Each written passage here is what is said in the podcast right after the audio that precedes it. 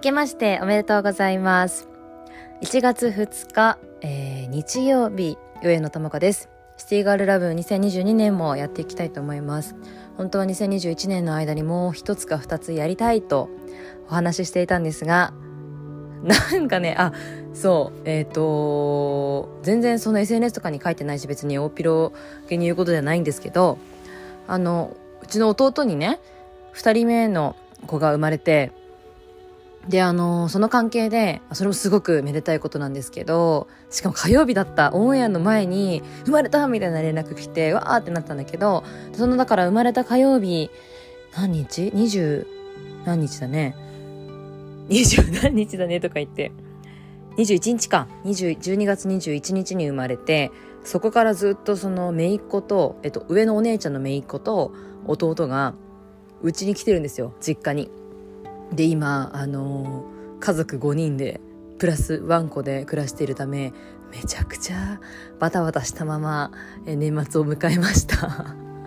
本当になんかこう仕事もそうですけどいろんなお片付けとかも全然終わらずという感じで。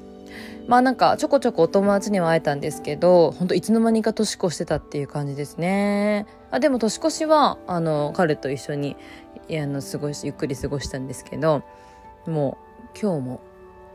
今日はあれだね。えっとその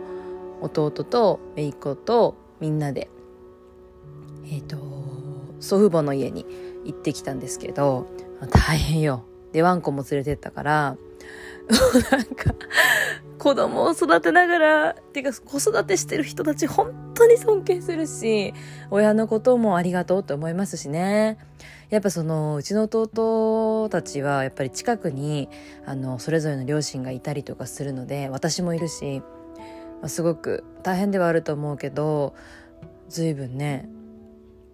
あの助かってる部分もあるだろうなと思うし思うしね。で私も、まあ、なんかもちろん大変ではあるけれど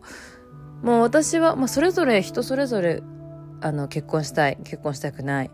産みたい産みたくないいろいろあると思うんですけど私は子供欲しいなと思ってるので何ら何らかの形でもいいからね。だからなんか母が元気なうちに産めたらいいななんて最近は考えてますけど 本当プレお母さんなんだろう学校みたいな感じで最近は過ごしております。だからさそのなんだろうなお仕事しながらあ違うな子育てしながらお仕事してる、ね、お母さんたちにもっと優しい環境になったらいいなと思いますしやっぱり男性も育休取りやすくなるといいよね空気的にと思います。最近はそれをすごく思う。でやっぱりそのお母さんたちもさもうこれはしょうがないことなんですよ。やっぱりその自分で産んだらそれだけのなんだろうなお父さんとは違うやっぱり特別な思いとか経験をしてるわけなので別に全く同じであるとはん？同じでないといけないと思わないんだけどでもなんかさやっぱりどうしてもさもう産む前から産んだ後はまあ3ヶ月くらい合計絶対に現場から離れないといけないわけじゃない？それはもうねなんか最なんだかな最低3ヶ月とかでしょ？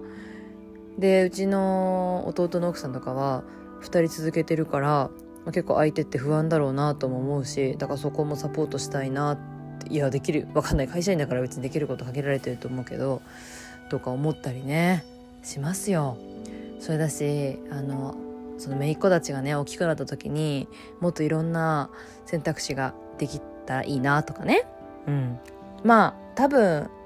姪っ子たちが大人になる頃はだから20年後でしょ？きっと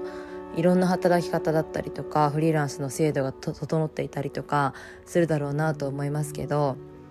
いや本当にそうですね。この去年のことを振り返るとやっぱりなんか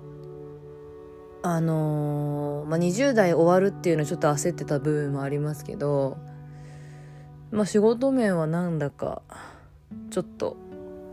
落ち着きつつも落ち着きっていうかいい意味で悪い意味でね。落ち着きつつもなんか新しいチャレンジをもう一回しようってスイッチが入った1年だったかな。特に半年あの後半は特にね思ってたのでやっぱ自分でどんどん進んでいけるように改めてしていきたいなって思ってますし、まあ、恋愛の方はもう私のところとは特にも話すことありませんね。まあ何かあったらお話しますけど。なんかあったかな最近。どうなんでしょう。私の周りはなんか、親友たちは、どうなんでしょうね。まあ一人はパートナーと仲良くやってますけど、まあ付き合ってたら付き合ってた、付き合ってたね。またいろいろあるしね。いや、ほんと男と女ってのも大変だよね。男と女だけじゃないけどさ、カップルっていうのは。うん。まああと、そうね。恋愛の仕方で言うと、今年はどういう風になっていくんだろうね。去年、やっぱ一昨年はアプリとか、あと、やっぱりその出会いが少なくなったっていう意味では SNS とか、アプリとかを活用してたっていう人も多いだろうしやっぱ飲み会で出会うみたいなのがさ